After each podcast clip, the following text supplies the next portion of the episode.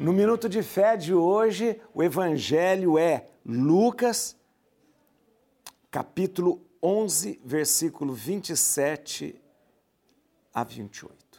Não se perturbe o vosso coração, credes em Deus, crede também em mim. Na casa do meu pai há muitas moradas. Não for assim, eu vos teria dito, pois vou preparar-vos um lugar. Depois de ir e vos preparar o lugar, voltarei e vos tomarei comigo, para que onde eu estou, também vós estejais. E vós conheceis o caminho para ir onde eu vou. Disse-lhe Tomé: Senhor, não sabemos para onde vais. Como podemos conhecer o caminho?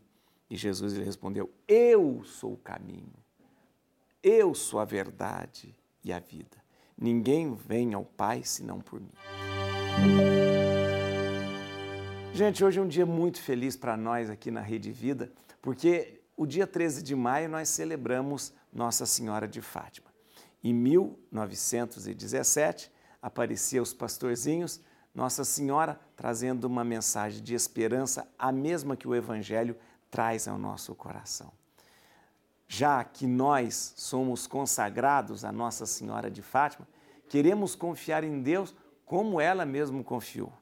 Por isso o Evangelho fala ao seu coração assim: não se perturbe o vosso coração. Não tenha medo, não tenha preocupações. Faça com que o seu coração descanse plenamente em Deus. Assim como Maria confiou, nós também devemos confiar. E deixe reboar nos seus ouvidos: não se perturbe o vosso coração. Sabe por quê? Porque Jesus já respondeu ele é o caminho pelo qual você deve passar, ele é a verdade pela qual você deve, a qual você deve acreditar, ele é a vida a qual você deve se entregar. Deus abençoe você.